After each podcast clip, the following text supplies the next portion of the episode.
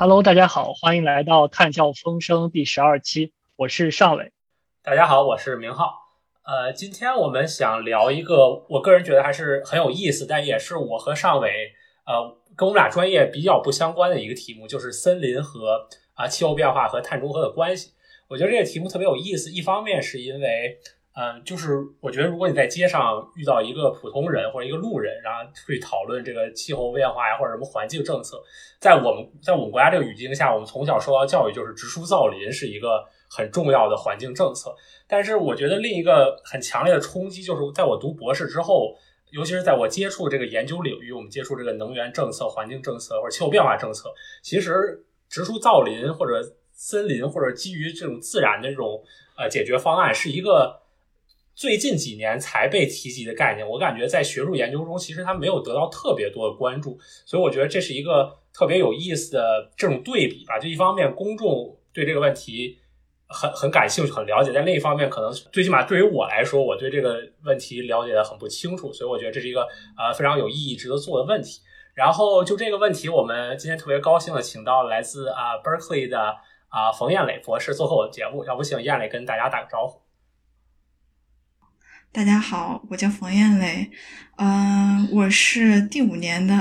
PhD，然后是学的是地球系统科学，主要是做的是跟森林啊，然后还有气候变化，然后还有飓风，呃，还有一些其他的自然灾害对森林的影响。我来问一个我们呃传统的嘉宾问题，就是你是怎么对这样一个地球系统或者是森林感兴趣的，然后决定来读一个这样的博士？嗯，最开始想学数学，没没有选中这个专业，但是，然后，嗯，但是我觉得进了这个专业挺好。就最开始我是学环境的，然后，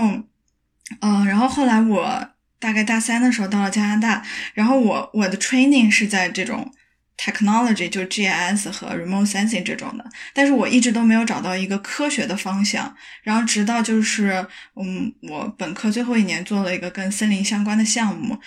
我我其实也是一步一步来的。然后到博士期间，我就是一直在做跟森林相关的。但是其实博士前面两年，我都没有特别搞清楚我研究的意义具体是什么。直到最后几年，然后就是。首先，明确的感受到了这个气候变化对咱们咱们自己生活的危害。然后，其次，我的研究也是跟这个气候变化息息相关的，就是气候变化导致的自然灾害对森林的影响。然后，这个就是让我真的意识到了这块其实是需要大家一起去努力、一起去做研究的。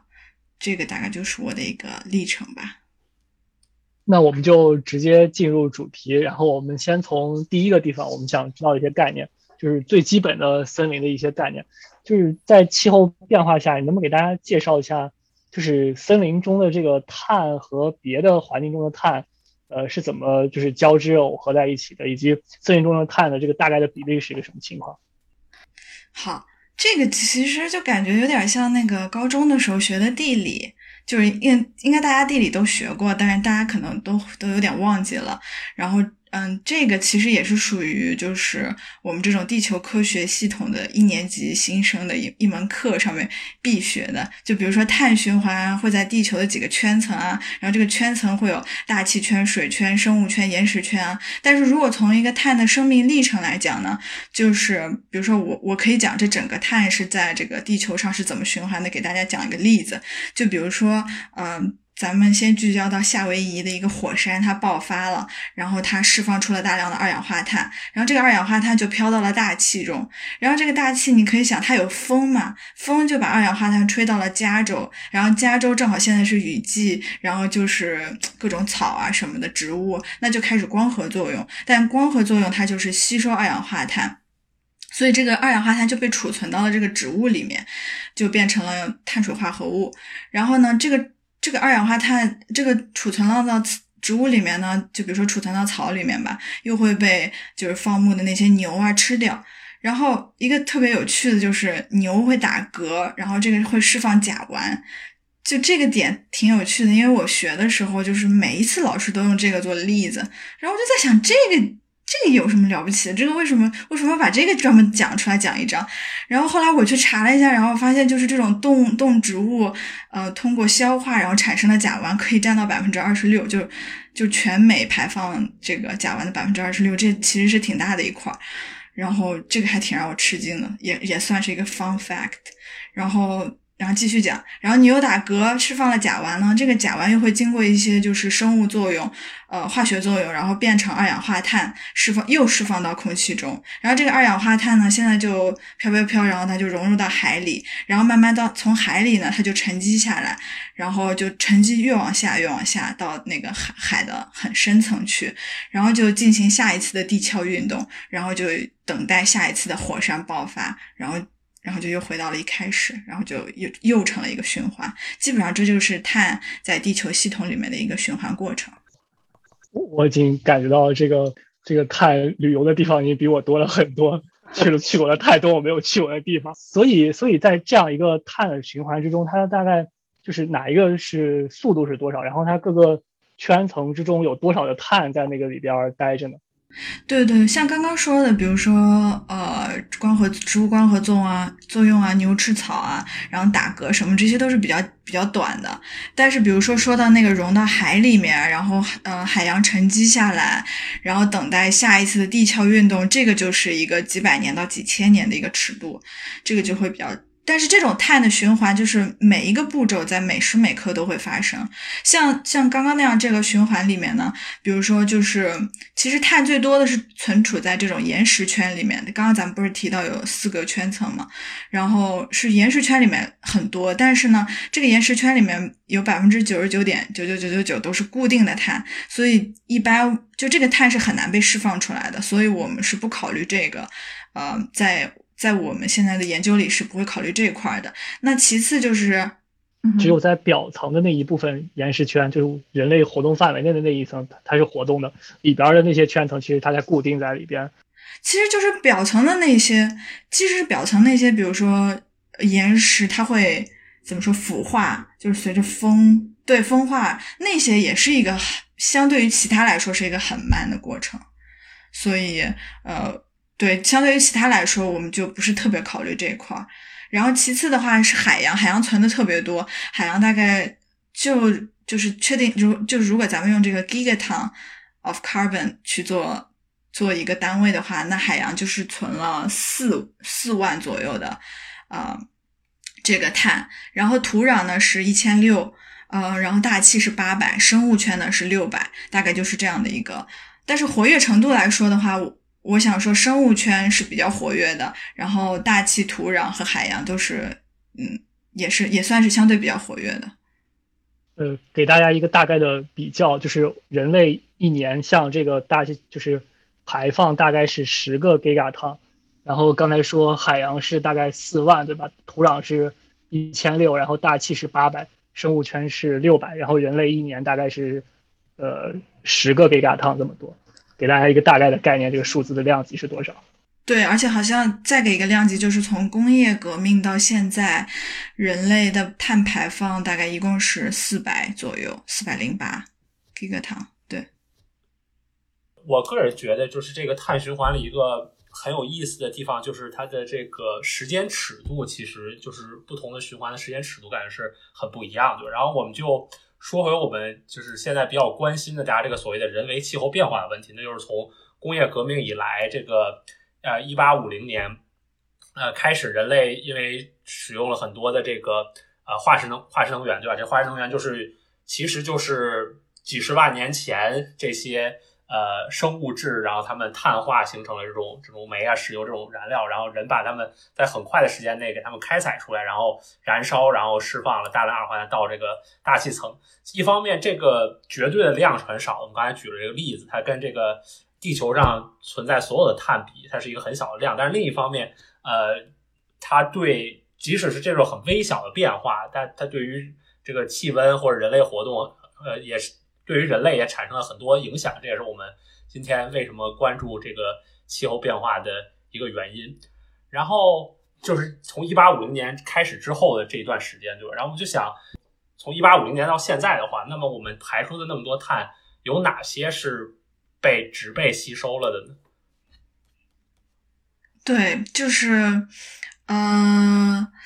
就可以这么说吧。刚刚咱们不是提到了吗？大概就是工业革命以后，人人类排放了大概四百零八个 gigaton 的碳。然后呢，嗯，这些其实是有百分之五十五，就是真正就是到大气中的是只有百分之四十五的。然后剩下的百分之五十五都被海洋，然后还有。嗯，森林吸收，然后这边的森林是包括北半球的森林和热带雨林吸收的，而其中就是其实也是我研究的一个重点方向，就是热带雨林嘛。其中热带雨林是扮演了很重要的一个角色，就虽然它它的森林的面积并不是很大，但是它这个储存碳就吸收碳的能力是非常强的。这个刚刚咱们提到的百分之五十五，呃，吸收掉的这里面，其中又有四分之一到三分之一是被热带雨林吸收的。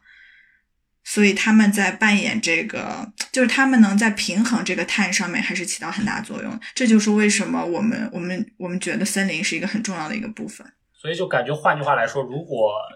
我们这个地球上没有那么多的森林的话，那其实我们排出的这些碳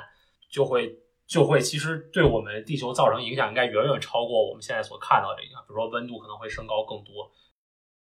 对的，对的，就是其实我们可以把就是森林，它是一个。比较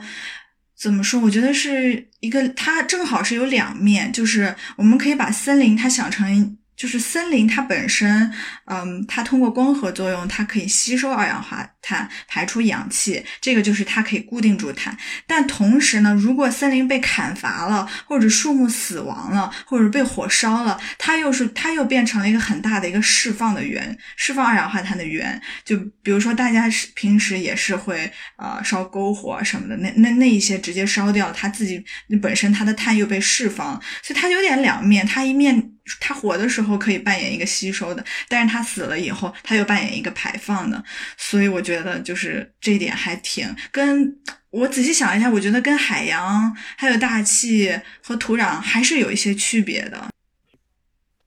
呃，那接下来我觉得就是一个关于森林，刚才说是碳汇的问题。呃，你可以想象森林会吸收更多的二氧化碳，如果它在生长过程之中。但是另一方面，我们也可以砍伐森林，然后导致森林减少。然后你刚才说森林死了以后会释放大量的二氧化碳。然后你也可以想象，在气候变化的这样一个条件下，呃，温度升高、降水变化呀，可能这样一些气候这样一个对森林的它们生长也会出现变化。就整体来看，这个森林是一个碳源还是一个碳汇？就这个地方，我想先把什么是碳源，什么是碳汇稍微讲一下。就是呃，碳汇我们一般叫 carbon sink，你就可以把它想象成一个水池，它一直在往往下吸水。然后这个呢，就是表示它其实一直在吸收二氧化碳，就是它的净，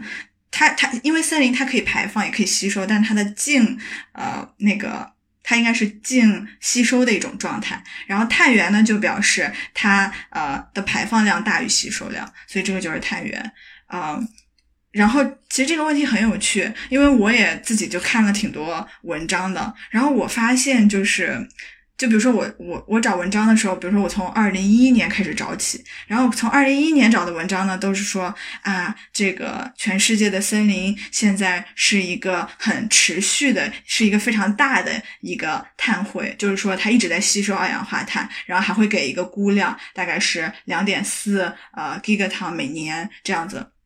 然后到二零一五年的时候呢，他就会开始讨论一些就是这种增加的二氧化碳对这个碳森林碳汇的一些影响。但是同时，现在这个二零一五年还是说它还是一个碳汇，就是还是一个吸收二氧化碳的一个呃这么一个池子。然后呢，到二零。一五年还有一篇文章，他就在说啊，现在发现这个吸收二氧化碳的这个池子正在逐渐减小了，就是森林所所扮演的这个作用，你逐渐减小了。然后到二零一七年的时候，我就发现了一篇文章，他就说这个之前就是说森林是一直是一个。碳汇它一直可以吸收二氧化碳，但是他们发现这个已经开始停止了，在某一些森林的地区，尤其是热带雨林。然后他们说这个是由于啊干旱，还有一些就是 edge effect，就是呃森林边缘受的受到一些影响。呃，然后对，同时在二零一七年呢，然后又有一篇文章，他就已经说了，他说他他研究了热带雨林，然后发现二零一七年的时候，热带雨林已经成为一个碳源了，就不再是碳汇了，就是说它的排放二氧化碳的能力已经超过了它吸收二氧化碳的能力，然后这个还挺可怕的，就是当我把这些文章都从二零一一年再列到二零一七年的时候，我就可以看到这么一个变化。对，然后我在最近的一篇文章，二零二一年的文文章上，就是着重看到说，就是亚马逊整个地区，它现在已经是一个呃比较确定的一个碳源了。然后这个是呃，他有提到了，他说一部分是因为这个 deforestation，就是大家去砍伐树木，还有一部分就是因为气候变化。对，然后这个这个其中呢，嗯。就是砍伐树木是一部分，但是其实亚马逊已经已经有这种政策，已经在就是阻止大家去砍伐树木了。所以我觉得就是经过，就是我在看这些文章的时候，我我更加感觉的是，大概在二零一七年到之后这些年份，其实气候变化对它产生了很大的影响。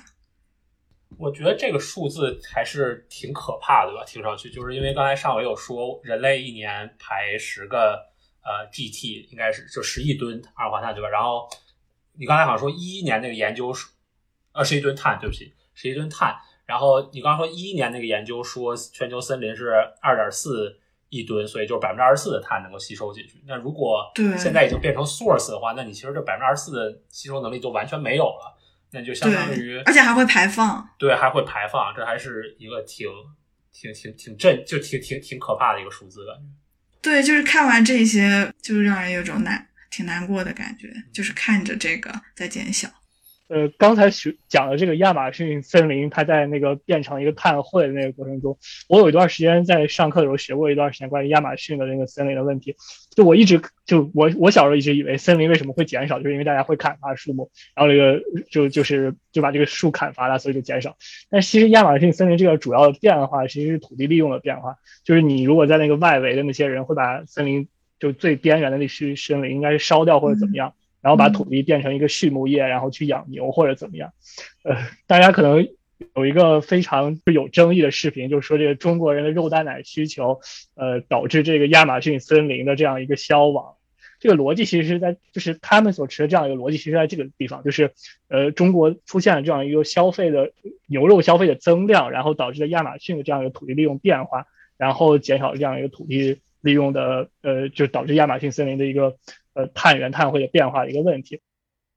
就我之前没有听过这个肉蛋奶的，但我我从我研究亚马逊这几年来看，我觉得不是特别的 make sense，就是因为啊，亚马逊它最近几年。好像是在一九八零年还是一九九零年以后，它的政府出的政策已经大力的开始恢复了它，就是它现在在恢复它的那个森林，所以呃，所以现在就是应该是 deforestation 在这一块已经不算是亚马逊森林减少的一个主要原因了。现在亚马逊森林主要减少的主要原因很多都是因为这个 disturb，我们叫 disturbance，其实就是气候变化导致的这种自然灾害。在这部分就是关于这个碳循环的问题，我想问一个就稍微 technical 一点，但是我我个人很感兴趣，我想可能有些读者也感兴趣，就是比如说我们估算人类排放多少二氧化碳，我们是通过能源数据，我们烧了多少煤，然后一吨煤我们知道它有一个排放因子，但是对于森林来说，我们怎么估算它一年吸收或者排放了多少碳？嗯，这个问题其实就是我们平时研究中还挺经常会用到的。虽然我我自己做研究，直接用嗯直接去估算碳的不多，但是我了解一些。就比如说从一个比较大的尺度，如果我们想估算一个比较大的尺度的碳，比如说一整片森林的碳，那我们一般会用这个遥感的方法去，就是先计算呃先计算，比如说树木的死亡率，或者是树木呃遭受的，就是这种危呃。damage 就是受到伤害的这个概率是多少？然后我们有一些实地的这种地，就是实地采集的这些数据，比如说一棵树死亡了，然后再根据它的这个呃树的这个直径，或者是它的身高，或者是它，因为直径其实是跟树高有直接关系的嘛，因为一般是通过直径，然后再加上这个树的种类，然后再加上这个树的年纪，就可以，然后呃。就实地采样，它还有会有叫 wood density，就是这个木的这个质，呃树树干的这个质地的这个程度，然后去去估算这个它它的这个碳吸收碳和呃。它吸收碳的能力和它这个呼吸作用呼出呼出的这个二氧化碳的这个一减掉就可以。然后现在还有一种方法，就是他们会用一个叫 Flux Tower，就是他们会在森林里面建一个很高的塔。啊，就我导师就在。巴西在建这种塔，就还挺神奇、挺酷的，很高。然后他给我拍过照片，就是他会用这种塔，然后这个塔呢上面会有很多很多的这种传感器，然后一般它会建在森林里面嘛。然后它这种传感器，它就可以记录，它可以从底部就是 underground 这种 forest 到这个顶部 canopy，就是呃就是树树木的顶层，它都可以记录着这个碳呃。排放，然后呃吸收啊，然后还有包括风速啊，还有一些其他的东西，这些都是这是一一般都是会用遥感和这些地面的观测的数据结合起来，然后去估算。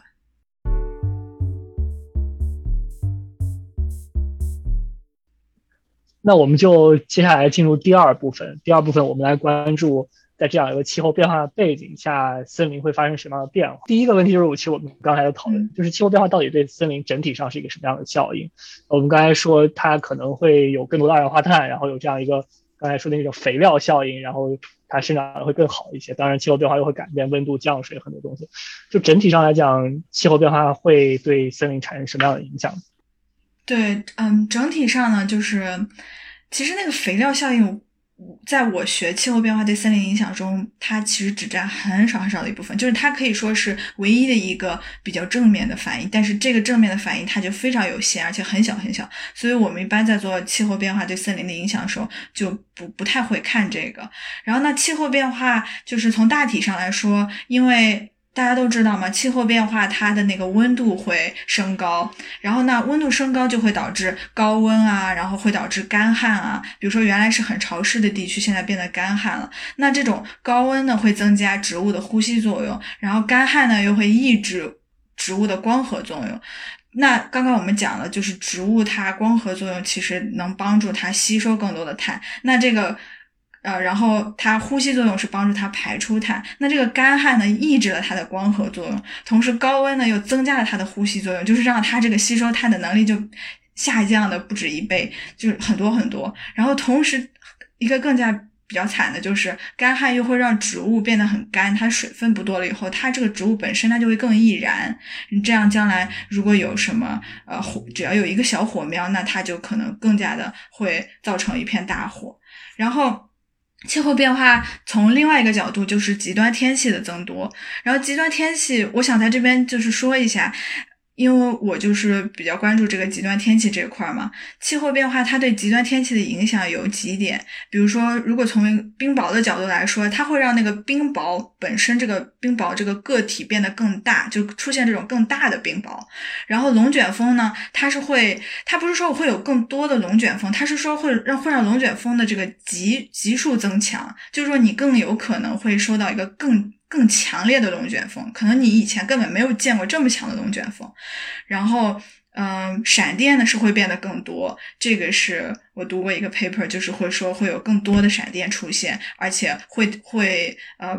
就是会到就极地地区也会有闪电的出现。然后台风这个就是我呃。之前做过的研究，这个台风也是，它倒不是说你这个台风的数量会增加，它而是说台风的这个强度会增强，而且还有一个就是更惨的就是强度就是已经增强，比如说咱们把台风分成一到五级啊，其实这个是飓风的这个呃一个尺度，就是在美国，那么嗯，倒不是说你这个台风总数增加，而是说三级、四级、五级，甚至五级，甚至可能。比五级还要更多的这种将来，你都你现在没见过，像这种更高级别的台风，它将来会变得越来越多。这个就是嗯，气候变化对极端天气的影响。那么极端就是极端天气呢，就又会影响到森林。就比如说，举个例子，就比如说台风，呃，它伴随台风呢，其实就是狂风和暴雨嘛。然后狂风呢是会导致树木死亡的，然后树木死了就会释放碳，然后。呃，暴雨呢，其实是从另外一个角度，它会影响土壤，土壤里面的碳，然后它影响了土壤，它其实呃也会间接的影响这个树木，所以这就是台风呃对森林的一个影响。而且你又可以想象，如果台风变得更强的话，那么森林就可能会受到更大的这个影响。然后闪电呢，就我之前读过一篇文章，它首先是预估了呃闪电在，就是它有一个离，就是一个。呃，线性的一个变化就是随着气温的增加，闪电在全美是会逐渐增强的。但是这个线性的变化其实是适用于全球的。那就比如说，后来另外一篇文章基于那篇文章，它就说，在极地地区，其实闪电也会增强，而随着这个气温的升高，刚刚讲植物又会变得更易燃，那么一个一一个小闪电就会让。就会产生一一片大火，然后随着易燃的植物，然后那那个极地地区的植物就会被燃烧，然后燃烧了以后呢，刚刚我们讲又会释放更多的二氧化碳，然后释放了二氧化碳就又排到空气中，又增加了这个气温的升高。其实这个就是一个正向的正反馈机制，这个正反馈机制还。挺让我觉得心寒的，就是每一件事情好像都又又回到了原点，然后又增加了二氧化碳，然后又又升高了气温，然后就又下一次循环这样子。我觉得这些还都挺触目惊心的，因为我觉得你刚才所提到的这些极端天气，基本上就知就是我所知道那些极端气象天气端，所以就是换句话说，就是所有气候事件总的来说对森林都有一定不同程度的负面影响。然后森林又是森林的这个碳汇，又是我们就是非常需要的这个保持碳循环的一个方方面，所以我觉得还真是，真是真是非常的 striking。对，就是就像我博士期间学到气候变化这一块的时候，我就感觉我身边的所有极端的事件都是按照我学的一模一样的在发生。什么更强烈的台风？就我现在做的研究，它就会有，就是我用过去的东西，想要去，我用过去的这个台风的数据，想要试图去模拟未来这个台风的数据。后来我发现，现在一次一次出现的台风，它都比之前我收集到那些过去的历史数据要更大，比如说风速要更大，然后雨量要更大。那我过去的这些就没根本都没有办法应用到未来去，这个就让我觉得特别的触目惊心。我觉得这挺有意思，然后我就想问这么个问题，就是借鉴一下这个这个气候变化这个 adaptation，经常提的一个概念就是 resiliency，对吧？就是我们说希望把我们的城市或者人类这个社群，这个有更更强的韧性，这样我们能够作为人类或者作为城市啊人类社会能够更好的经历啊这个极端的呃气候事件。那我想问，这个森林作为一个，我不知道它作为一个。圈层或者作为一个生态系统，它的这个对极端气候，比如说大火呀、闪电啊、飓风，它的这个 resiliency 怎么样？以及如果它它被破坏了，然后它的这个恢复的时间尺度大概是个什么情况？对，其实就是森林的 resilience，这个是专门的一块儿。我我其实也没有做过太多的研究，但我可以稍微讲一下。基本上来说，像我们之前研究的飓风，呃，它的恢复期都在一个几十年到一百年的尺度。就是它想要恢复到原来飓风之前的一个生物量，啊，基本上是这样子的。那它就是就是这个飓风，它会对森林的影响呢？它会有一个短期效应，一个长期效应。短期的话，就是看到的就是叶子掉了，然后树木被折断了，然后或者甚至这个树被连根拔起了，然后。这个会慢慢的改变这个森林的结构，比如说这一整块森林被清空了之后，它会有新的物种进来，然后会有新的小芽在地上生长，那这个就改变了树的年龄、树的种类，啊，它会造成就是那种，比如说原来是一个比较。呃，什么树都有的一块儿，但现在这一块儿，呃，什么树都有的，比如说大家想象一个足球场，然后这个足球足球场的四分之一都被这个一场大风给吹倒了，那么这一块就会有一块就是大家都是一样的生，一样的这个年纪，然后很有可能是同一个树种，其实这种是不是特别？那它其实是不太利于整个生态系统的发展的。然后还有包括就是刚咱们讲到了物种入侵啊，然后这个新的物种它有可能它因为不是原生的在这个地方的，它有可能就并不能它的那个生物质它并不能让它足够经历下一次的风雨，然后它同时还会影响碳和养分啊什么之类的。就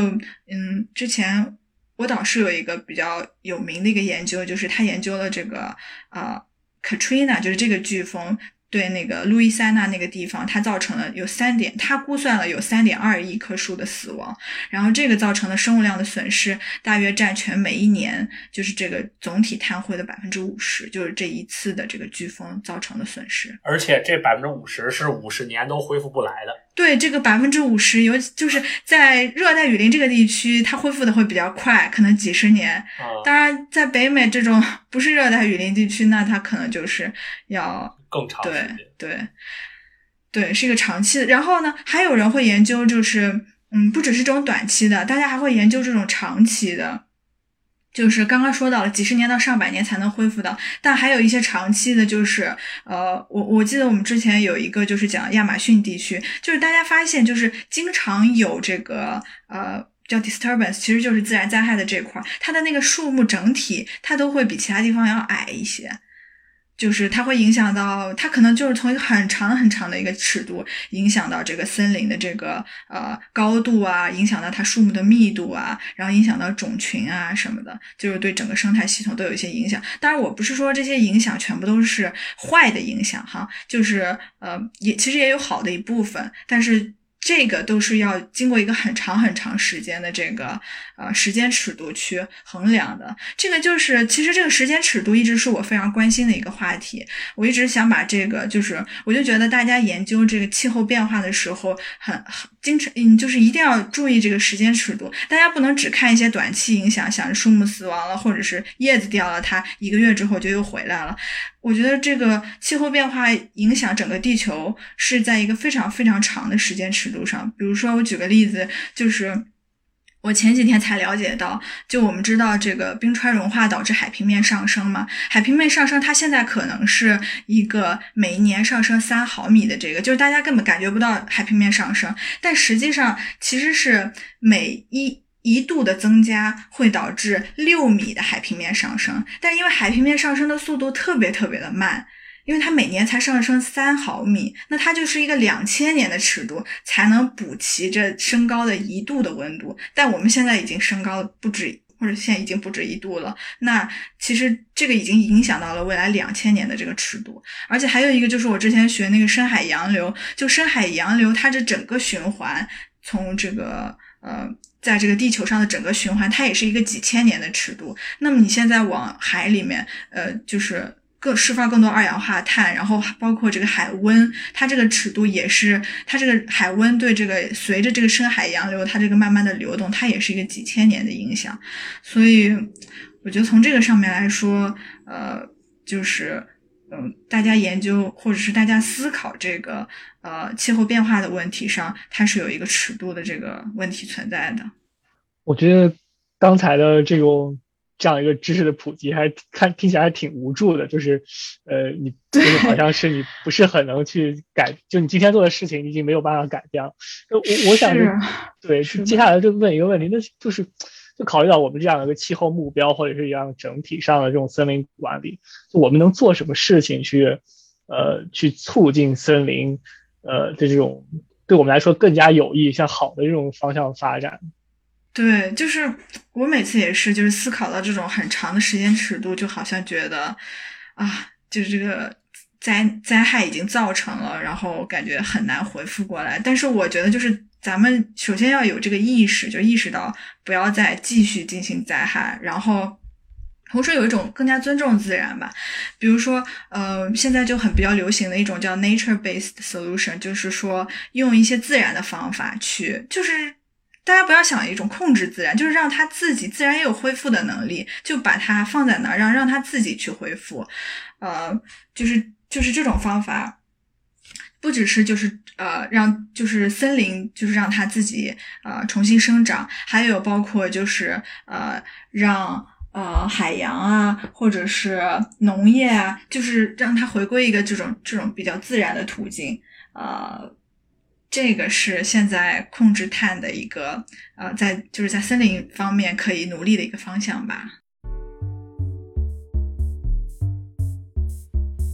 好，那我们下面就进入这个最后一个部分，也是我觉得我我我做这个节目一开始挺关心的一个问题，就是啊，植树造林究竟能不能帮助我们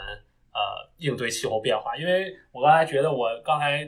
就是很震撼的。这些森林的毁坏是发生在一瞬间，对吧？你来一个飓风，它就美国的那个森林的碳汇就损失了百分之五十。但是你要恢复它们，需要几十年甚至上百年的时间。那我们今天在很多时候讨论这个碳中和呀，或者气候变化问题，我们讨论都是呃二零五零年、二零六零年，最远也是二一零零年，对吧？那我们今天种树，如果这些东西要花几十年、上百年才能发挥它的作用的话，那我们。呃，今天种树还有意义吗？或者说，我们应该怎么去看待这个问题？对，就是，嗯，像我刚刚说的尺度的，我觉得在种树这块就不能单单的从二十年、五十年这种角度来思考。比如说，嗯，比如说我举个例子吧，比如说就是这个 IPCC，它之前。他这个报告，他有说，就是到这个世纪末，就是二零一呃二幺零零年，他大概说了就是两百的这个呃 gigatons of tan，它要被控制住。然后这个这个两百的这个概念，就相当于就是工业革命以后，美国、英国、德国、中国所有加起来的排放量，就是因为只有这两百倍固定住，才能维持住这个全球升温在一点五度之内的这个目标。然后他同时又提出说，森林呃。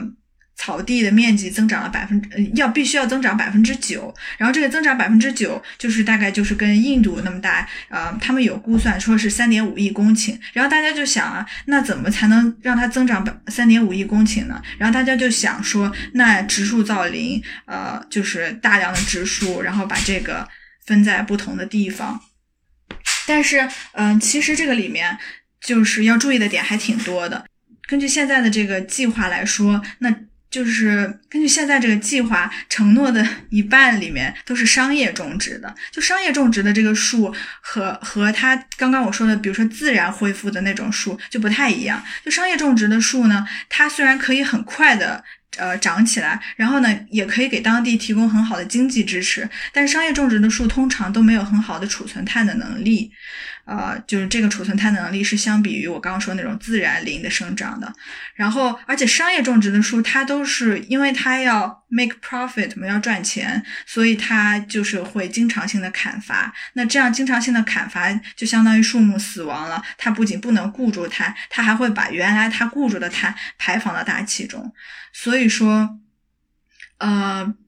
就是刚刚我提到的那个三点五亿公顷，如果都用来种这种商业类型的树，它其实并不能给呃，就是固定住碳起到什么太大的作用。当然，就是大家现在就有说说自然生长，就是让树自然生长。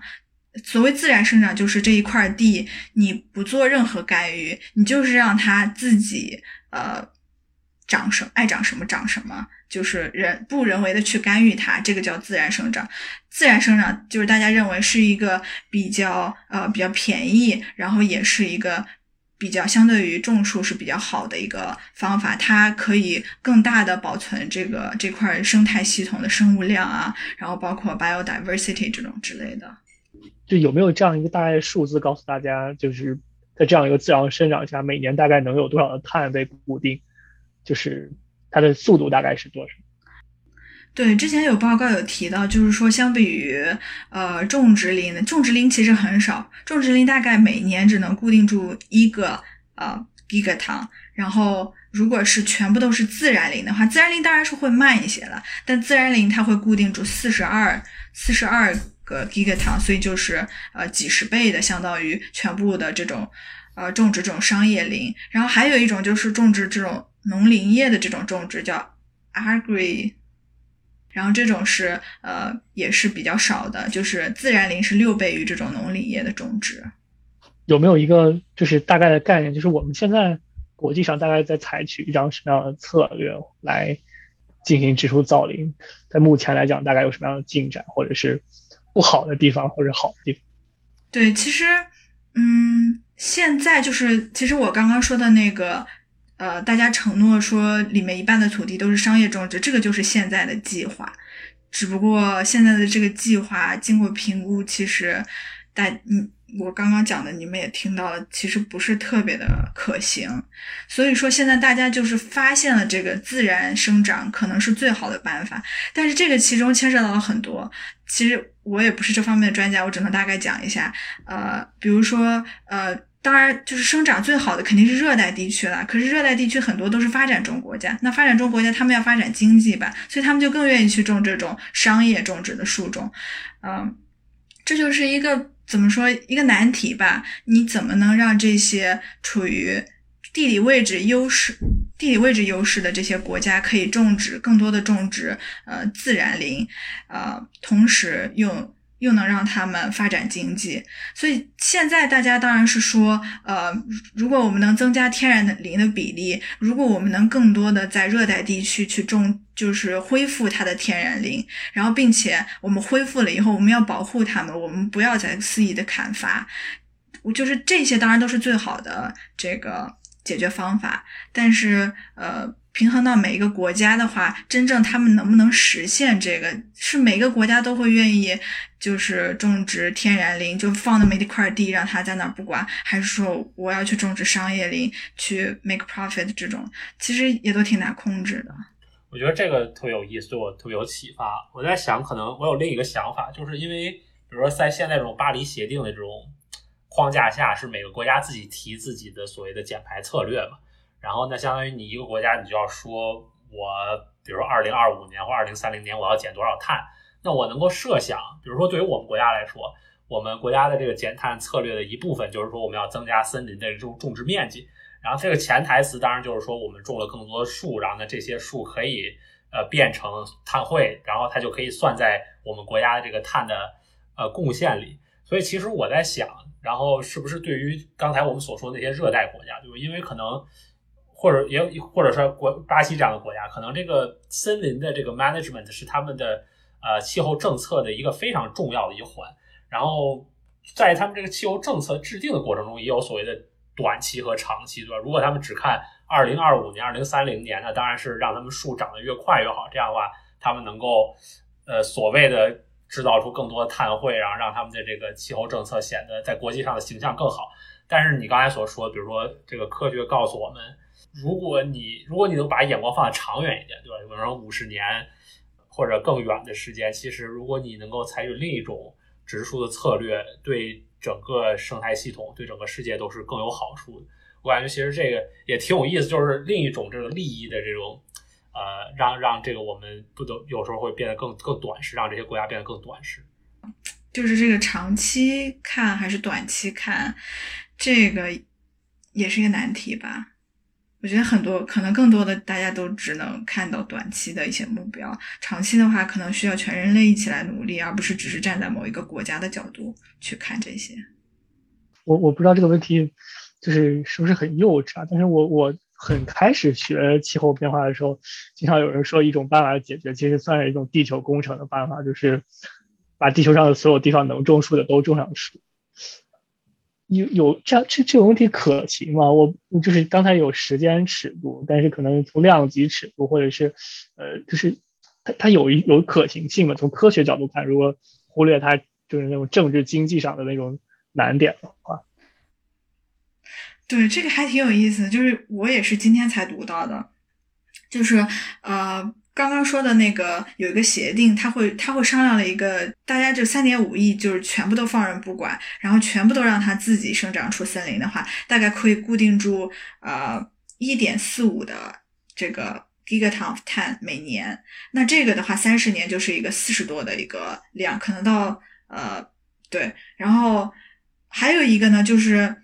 还有一种情形，就是说一种 maximum 的情形。大概就是你说的，呃，能让世界上能种树的地儿都种上树，但是还要保持人最起码的生活吧，因为你要吃肉，然后那叫放牧，所以还是要保保留一些的。但是这个就是要求还挺苛刻的，就要求人类大部分的食饮食习惯都要改成以植物为主的，这个才可以。就是说。这种情况下，就这种 maximize 的情况下，呃，最大的可能性可以到这个两点四三每呃每年就可以固定住大概两点多的这个碳，所以就是说到呃就三十年可以固定住，你想可以六十，然后到二幺零零年的时候，呃可以固定住大概一百多，对吧？八十乘以二两呃一百到两百。所以这个其实还是一个挺可观的量，但是这个能不能实现呢？我觉得就是就是那大家。我我觉得这个也是刚刚我们提到的一个这个问题，就每个国家他们怎么发展自己的经济呢？如果他们放牧的地方都植成了树，而且这个树就是你也不能动，你也不能砍伐，然后也不能商业化，就是只是等等着它自己长，那么人类可能就要恢复到一个比较，我我的想象是人类是不是就要恢复到一个比较原始的一种生活状态？因为说实话，我最开始这种一个这样一个测试的想象是以为我我现在办公室这个桌子上全摆上各样植物，然后整个楼上摆到一样好植物。后来我意识到，其实你这样都摆上，其实也不如人家那个原始的那种热带雨林的碳会多。对对对，是是是。但是其实这个量其实还还挺大的，因为你要说一年是两个呃 giga 碳的话，其实因为我们一年的排放现在是十个 giga 碳。那百分之二十的碳汇，这个这个量级其实是蛮大的，这是是挺可观的。对，就是看人类的决心吧，看大家愿不愿意多吃蔬菜，少吃肉。这还挺有意思，就是说，因为我看这个准备这期节目的时候，看到一种说法，种树是有一种给人类争取更多时间的感觉，因为可能包括我们国家，然后可能大家都认为说走低碳这转型是必必须走的这么条道路，比如说我们要。把煤炭呀、化石能源呀都替代掉，然后换成呃太阳能、风能这些。当然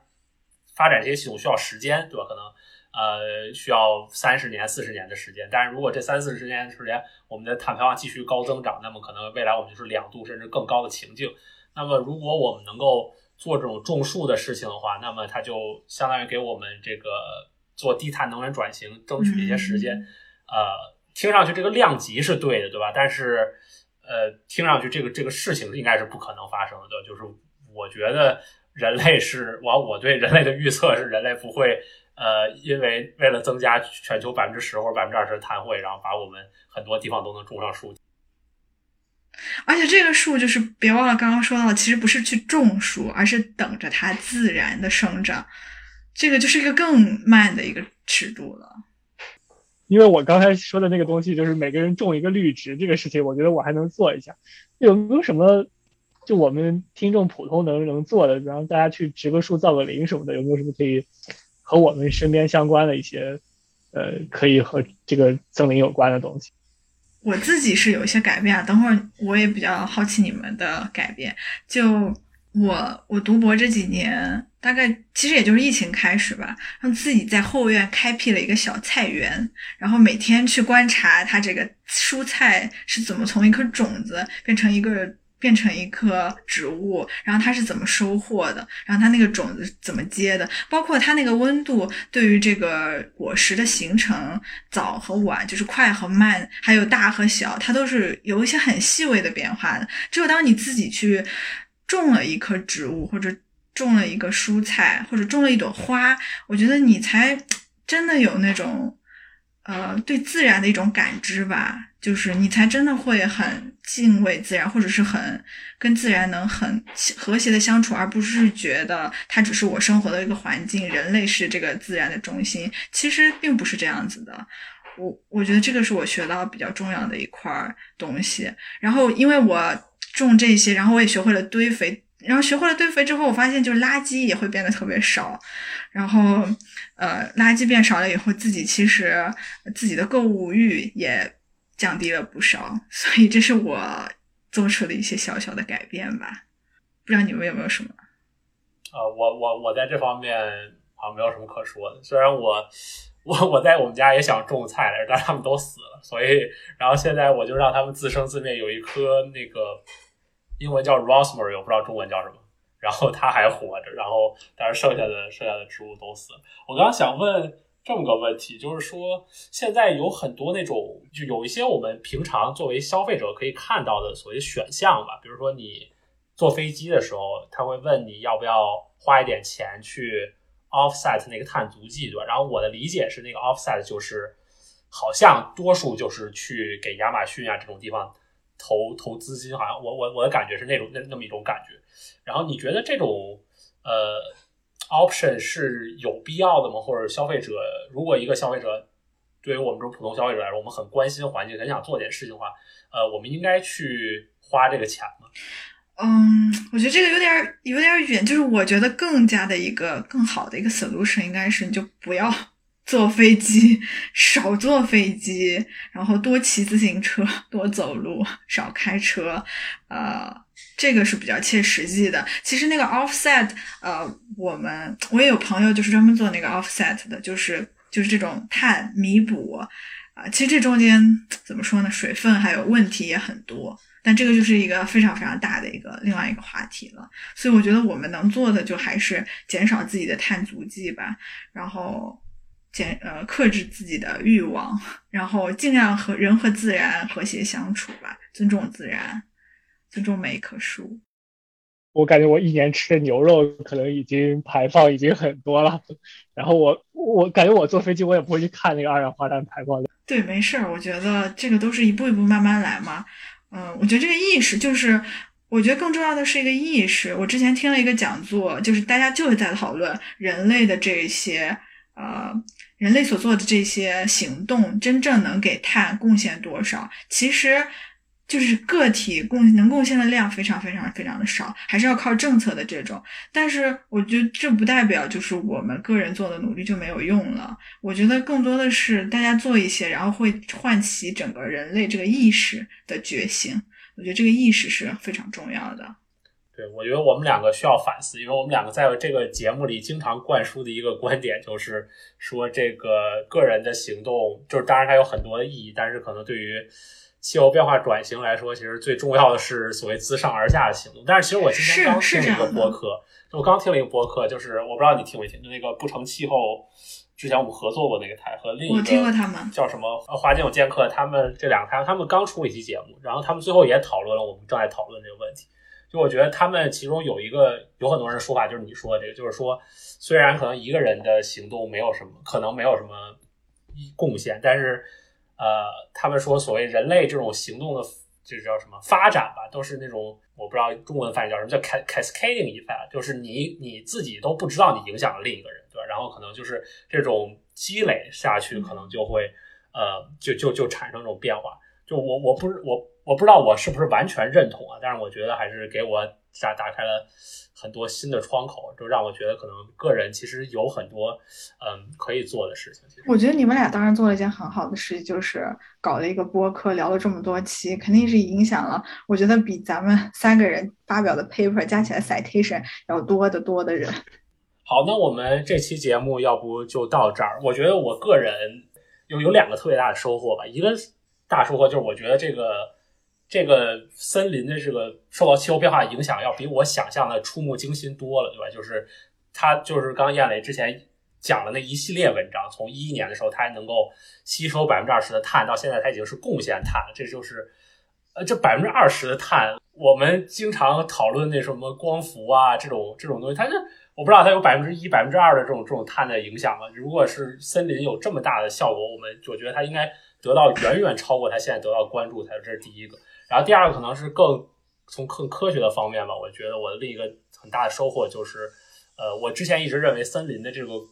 变成碳源是因为人类的这个所谓 deforestation，就是不断在砍树，但其实可能呃 climate 这个气候对它的这种